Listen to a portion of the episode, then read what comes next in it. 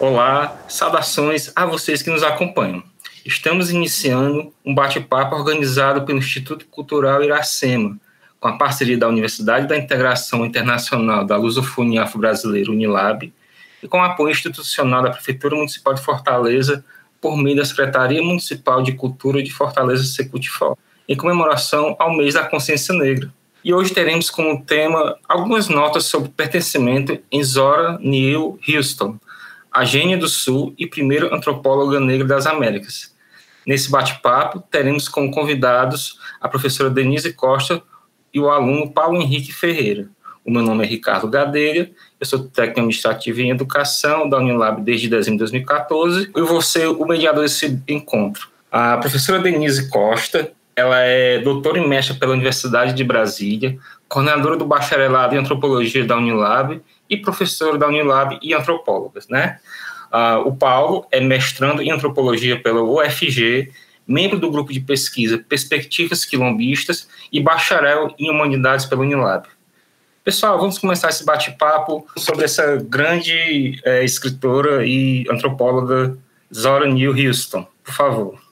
Bom dia, bom dia a todos, bom dia a todas e todos que estão nos ouvindo. Meu nome é Denise da Costa. Bom, eu vou começar falando um pouco de mim, me apresentando, Ricardo, se você me permite. Eu sou antropóloga, né, cientista social na primeira formação de graduação, formada pela Universidade Federal de Minas Gerais, sou uma mineira. E depois eu fui fazer o meu mestrado e o meu doutorado em antropologia. E eu estou falando um pouco da minha trajetória para dizer que eu, né, eu me formei em duas universidades que são muito importantes no cenário das, das instituições de ensino superior do Brasil e que durante toda essa formação, que durou, sei lá, não sei quantos anos, deixa eu ver, uns 12 anos, 10 anos, é, eu não tive contato com a antropóloga que nós iremos falar hoje, que é a Zora Nelly Houston como a gente já sabe, isso tem sido debatido longamente em vários espaços, né, graças aos, às políticas de ações afirmativas, mais especificamente a política de cotas nas universidades, vários coletivos negros têm reivindicado a presença de autores e autoras negras nos currículos, nos debates, né, e nas imensas disciplinas. E quando eu entro na universidade em 2003, é, esse tema das ações afirmativas ele estava bem inicial, né? Eu participei com a professora Nilma Lino Gomes de, do programa de ações afirmativas. Eram, realizado, eram realizadas palestras para sensibilizar o tema, mas era tudo muito incipiente e naquele momento esse debate as pessoas ainda estavam muito contra essa política, né? Paulo, quer se apresentar também, Paulo, por favor? Então, gente, bom dia. Queria aqui primeiro é, agradecer, né, o convite de estar poder participando. É, em seguida, saudar minha ancestralidade. É, lembro, professora Denise, que quando apresentei um seminário, já no mestrado, né, já com isso que você traz, né, é, uma espécie de avanço nessa discussão dentro das universidades, a gente ofereceu é, falou a gente porque eu e a minha colega Larissa da Costa Neves, uma outra estudante negra, da qual é muito importante na trajetória durante esse percurso do mestrado, né, e você também como minha orientadora, é que me abriu grandes portas assim para que eu pudesse reconhecer, né, a antropóloga Zora Neale Houston, né, essa gênia do Sul, né, como a gente tem trago aqui hoje, é, mas também queria que saudar a Papa Legba, a Exu, né, e a todas as essas encruzilhadas que nos permitiram estar tá aqui hoje discutindo sobre temas tão caros, né, como etnografias experimentais, né, antropologias posicionadas, né, antropologias que, que falem, que buscam retornos que produzam vidas, né, experiências é, para além da morte, né, que, como Racionais fala, né, Hum. Essa é a culturalidade do Brasil, né? Nos ver morto. Então, que Exu nos permita falar sobre vida, né? Que Exu nos permita falar sobre é, criação, que Exu nos permita falar sobre ancestralidade. Muito bem, Paulo. Lindas palavras, né? Podemos iniciar o debate, né? O debate aqui vai ser livre, vai ser um bate-papo, não vai ser coisa de entrevista e tudo. E podemos discorrer, assim, sobre essa grande antropóloga, né? É, isso que o Paulo falou é muito importante, né? Eu acho que ele toca já, já inicia dando o tom da, da conversa que a gente vai trazer. É, a gente escolheu Zora porque ela é essa intelectual gênia que foi recuperada pela Alice Walker, né? E que é uma escritora norte-americana.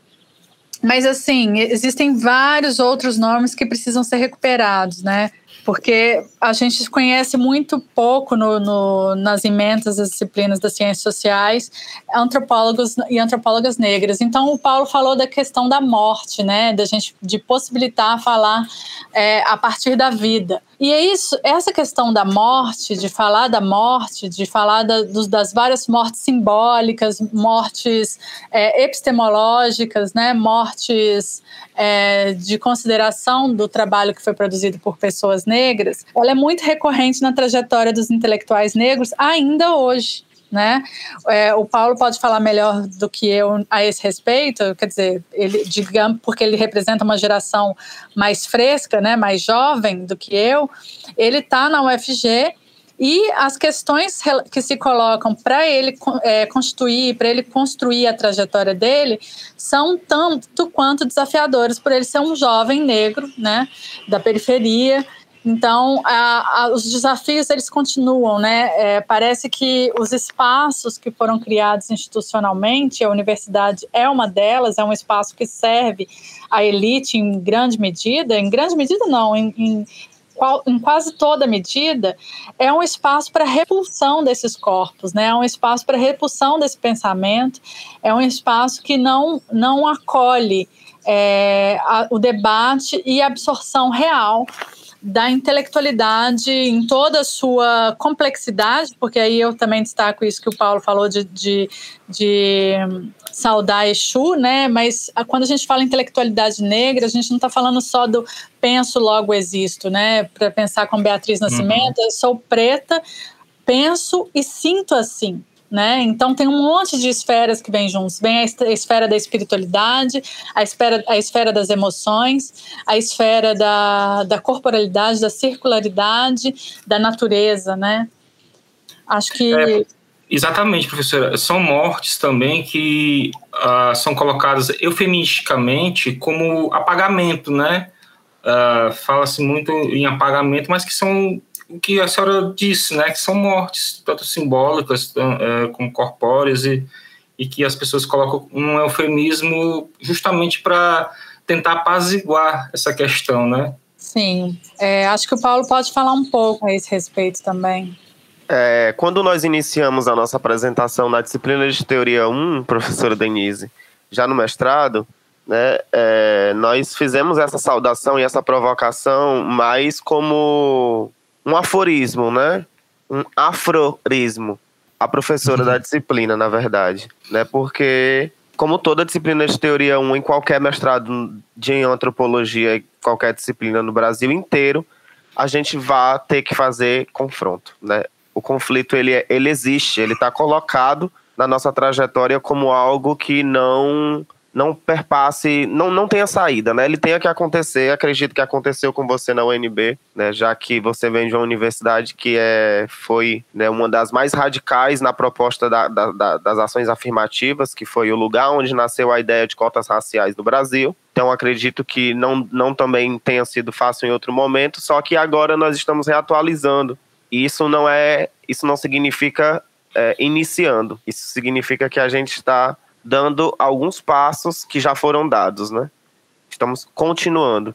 E aí, quando a gente está falando de Zora Houston, é interessante a professora iniciar citando é, essa perspectiva de uma ideia de pós-morte que ela tem, a partir da perspectiva de uma outra mulher negra, Alice Walker, né? E Charlotte Han, que vão ali a partir do local de sepultamento onde Zora Houston foi sepultada, né? Em uma esfera de apagamento nos Estados Unidos, inclusive pelo próprio movimento negro, é, Zora Houston, que fez parte de movimentos culturais como Harlem Renaissance, né, é, um movimento de renascença cultural afro-americana no Brooklyn, né, nas periferias dos Estados Unidos, e, e, ser sepultada de forma a que ser esquecida, isso não significa, Ricardo Gadelha, eu acho que não sei se é um eufemismo, né?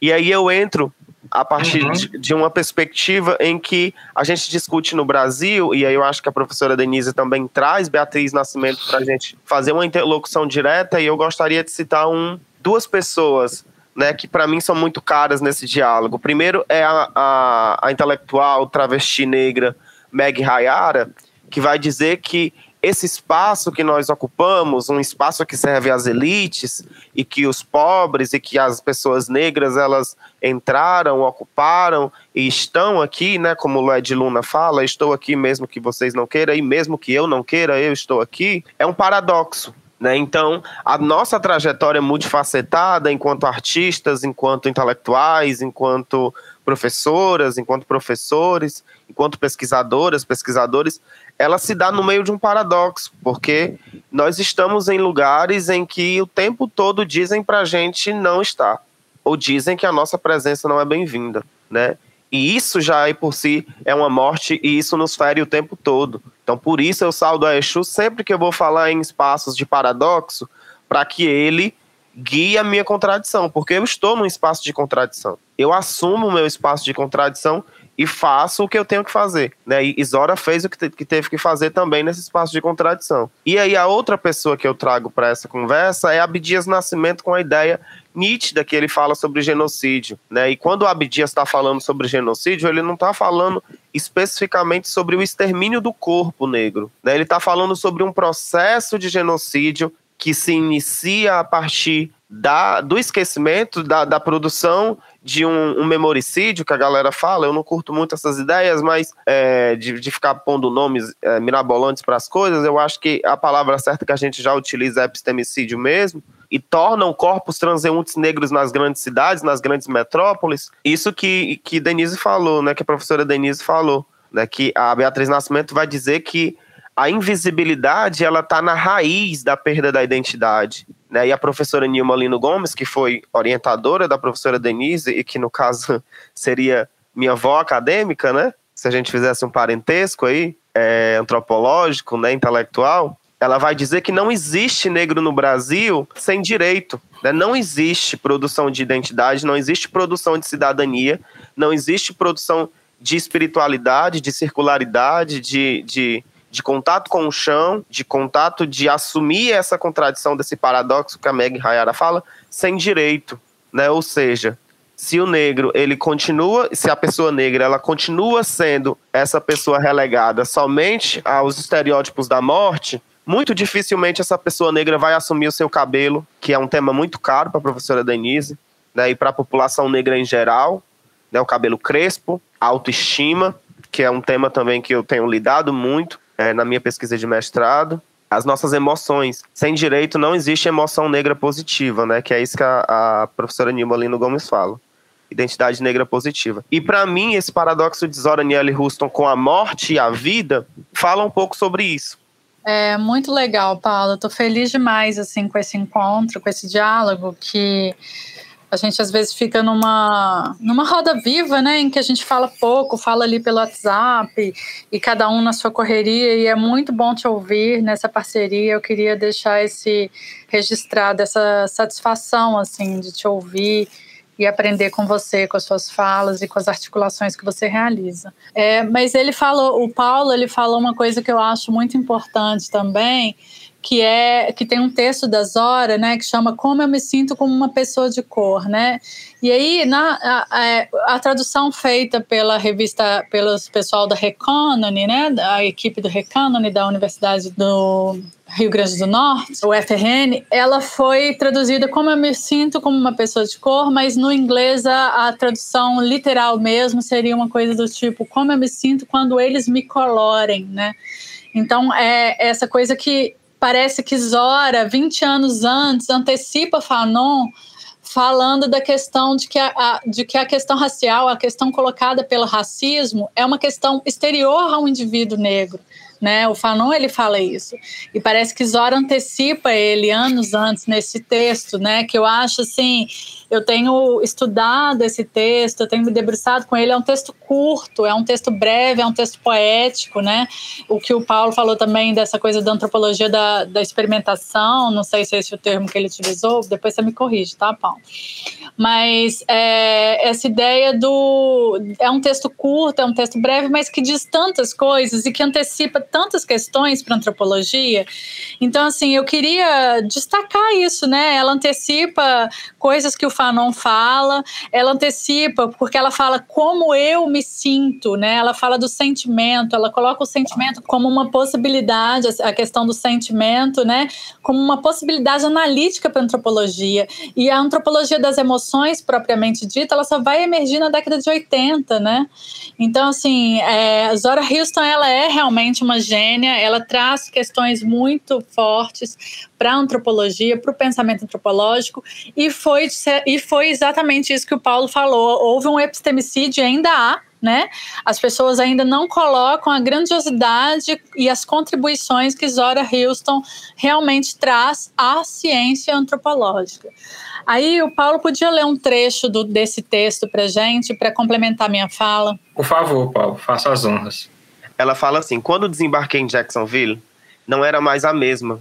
Parecia que eu tinha sofrido uma mudança marítima. Aí, se alguma coisa estiver muito longe de Beatriz Nascimento, professora, talvez Exatamente.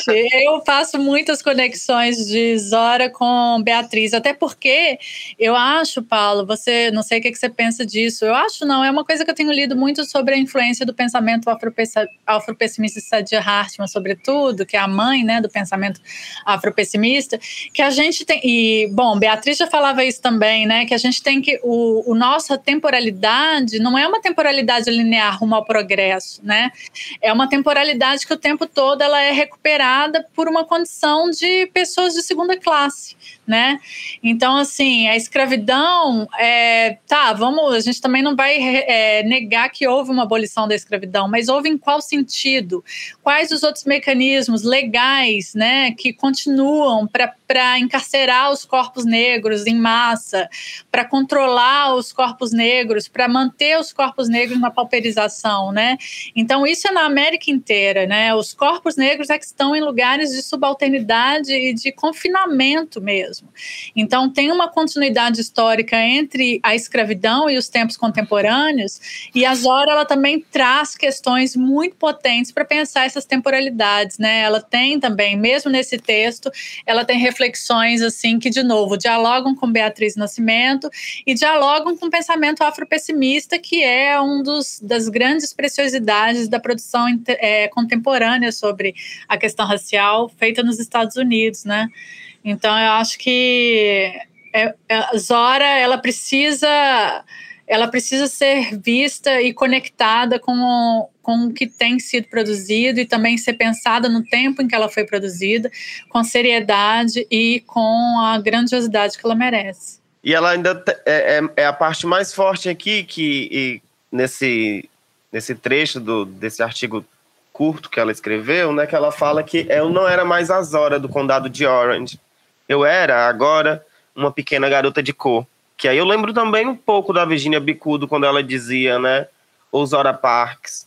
Aí eu tento encaixá-las, né? Porque, sobretudo, a gente é, compreende isso, tá no, na tese de, de doutorado da professora Janaína Damasceno, orientada pelo KB, né? Que se chama Os Segredos de Virgínia que a gente acha que essas pessoas elas estão desconectadas no tempo e no espaço, né?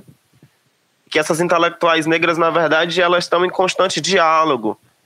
É, Zora Neale Houston, Erika Hudgens tiveram no Brasil, né? tiveram com Virginia Picudo a partir de Donald Pearson. Essas pessoas Sim. elas não estão dispostas separadas no mundo e no espaço, como se elas não produzissem diálogos, né? Às vezes é, é como você fala, né, o confinamento. E a professora, a professora Ângela Guimarães, ela diz que, que a produção do epistemicídio tem uma raiz no isolamento. Né? Eles nos isolam dentro da academia, eles isolam no campo da política, eles nos isolam do campo da arte, eles nos isolam da produção cultural. e a gente fica ali. É meio que acham sempre um lugar para colocar a gente. E aí ela continua falando, né? Eu queria só encerrar a leitura desse trecho que eu acho muito legal. Descobri isso de algumas maneiras. No meu coração e também no espelho, me tornei negra garantida para não sair nem correr. Mas eu não sou tragicamente uma pessoa de cor. Não uma grande tristeza represada em minha alma ou a espreita por detrás dos meus olhos. Eu não me importo nem um pouco. Não pertenço à sofrida escola da vizinhança negra, que sustenta aquela natureza que de alguma forma deu a eles um acordo baixo e sujo e cujos sentimentos os deixou todos feridos por isso. Nessa escaramuza confusa que é minha vida, tenho visto que o mundo é dos fortes, independentemente de uma pigmentação maior ou menor. Não. Eu lamento ao mundo. Estou muito ocupada afiando minha faca de ostras. Eu acho isso de uma grandiosidade. Uma poesia bem forte, né? Nossa. Ela era cineasta, muito, muito né? Bacana. Ela foi cineasta, ela foi diretora escritora. de cinema, escritora, é, ela foi fotógrafa. Quando eu apresentei esse seminário, eu fui pesquisar e aí eu fui me deparar na biblioteca da, de, da Universidade de Atlanta, professora Denise, Ricardo.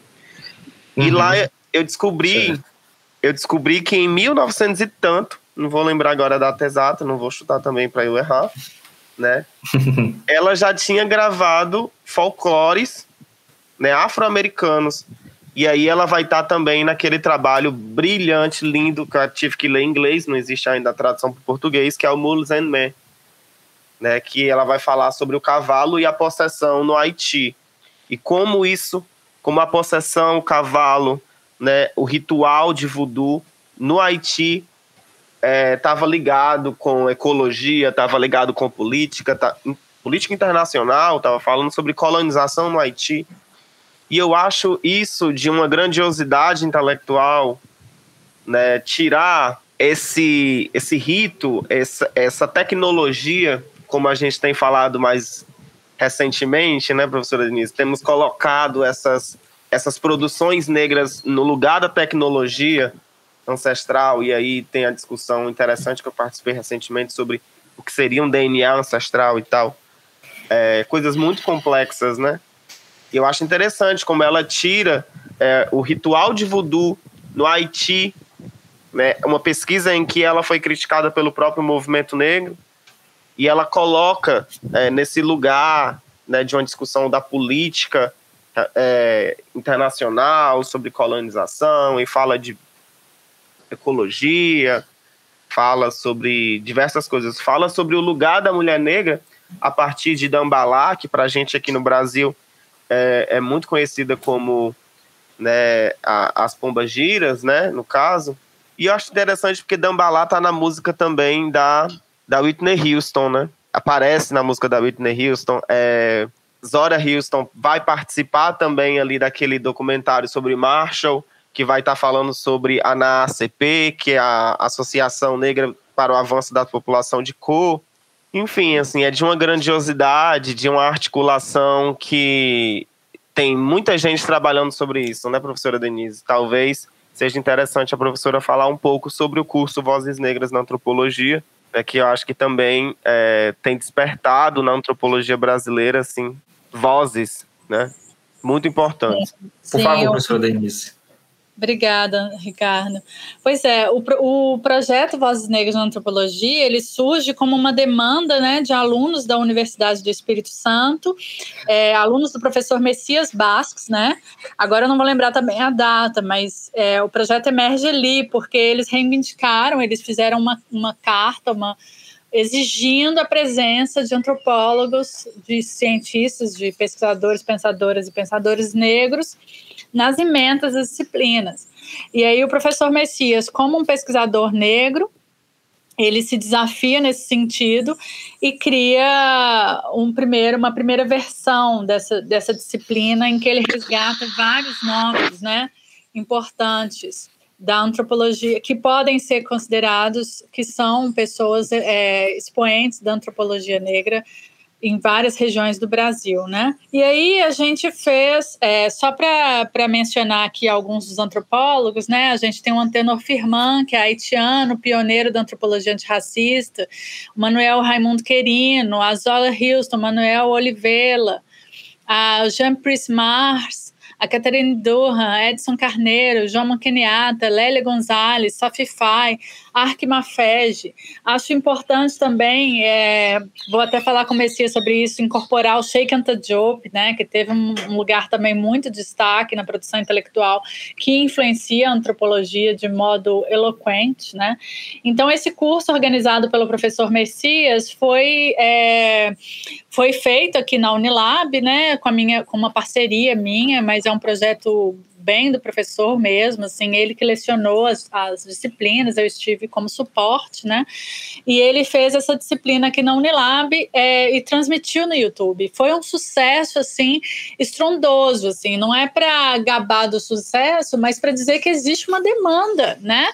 Que essas vozes, elas precisam, elas querem ser ouvidas. Elas estão, é, os alunos que estão entrando via ações afirmativas, via, via as cotas via políticas de cotas, eles demandam se veem, represent, representados nesses, nesses currículos. Não dá mais para ter um currículo que só retrate antropólogas e antropólogas brancas. E, e mais do que isso, o, o, Paulo ele colocou uma questão que é que a gente tem que pensar mesmo quando a gente pensa essa produção intelectual negra, porque a gente geralmente coloca, como a gente está dizendo aqui, como uma produção intelectual negra, né? Sempre à margem. Mas é, se a gente levar a sério essa produção intelectual negra, a própria ciência dita não negra, branca, enfim, como a gente queira, canônica, né? Ela precisa ser revista. Ela tem que levar a sério os posicionamentos e as questões que estavam sendo tensionadas desde muito, né, desde Antenor Firman. Então, assim, os debates antirracistas, eles, eles existem há muito tempo, né, de, de formas variadas, a partir de discursos que vão se modificando ao longo do tempo, obviamente. Mas eles existem. E essas vozes surgentes, elas sempre estiveram aí presentes, né, é, de forma a lutar com tudo que estava dado, né? Então, é, nesse sentido, essa demanda, essa, essa, essa necessidade de ter um debate sério sobre essas obras, eu, eu não vou, eu acho que eu vou, eu vou, vou lançar aqui que eu estou fazendo um projeto, eu estou escrevendo ele ainda, mas certamente ele vai ser aprovado. Se não for, eu vou levar ele de forma informal mesmo e eu estou lançando um projeto que é de um grupo de estudos de leitura ativa, porque a gente vai ler durante a reunião do grupo. Tem uma dinâmica para isso, né? Eu tenho uma tia que é escritora, professora há muitos anos, e ela tem uma, uma, uma metodologia de leitura ativa que é muito interessante. E a gente vai ler esses autores detidamente, assim, e produzir a partir deles, né? A gente vai produzir artigos, a gente vai produzir lives, a gente vai ler esses autores com mais demora, com mais demora, né? Com mais é, atenção para ver o que, que, que essa obra está dizendo, o que, que ela enriquece, como que ela como que, que ela contribui naquele momento daquele debate para ciências sociais e para antropologia. Então vai ser um curso que vai ter uma eternidade de duração, ele vai ser aberto para todas as pessoas interessadas no Brasil e fora do Brasil, né, nos países que falam português, porque é a língua que eu me comunico. Mas é, vai ser aberto e aí vai ser uma, um, um, encontro coletivo que vai estar sempre aberto. As pessoas podem ir numa aula, não ir na outra, numa reunião, né? Aliás, mas o importante é que a gente vai estar tá realizando leitura desses autores, começando por Antenor Firman. Aí a senhora pensa nesse curso como um projeto de extensão, professora? É, ele é um projeto de extensão. Na verdade, é um grupo de estudos com leitura ativa. Não vai ser um curso, porque não vai ser.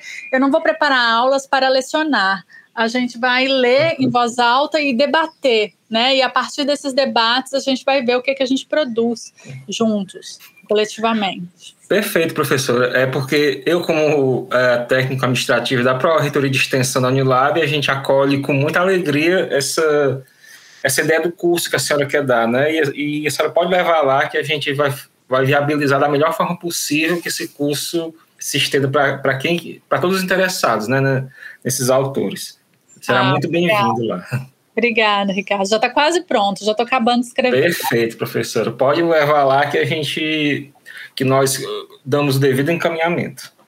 Acho que para encerrar essa a minha parte, né, pelo menos, eu gostaria de ressaltar duas coisas que são muito importantes contemporaneamente para a antropologia, que a gente tem discutido muito nas disciplinas de teoria e prática, né? É, basicamente, o mestrado eu fiz as disciplinas de teoria e prática, as duas obrigatórias dos dois semestres, e uma disciplina é, do meu atual orientador, né, que é o Alex Hatz de África e Diáspora, e agora no segundo é, eu fiz uma disciplina que não me contemplou muito, mas que eu tive a oportunidade também de trabalhar com a professora Luciana Oliveira Dias, né?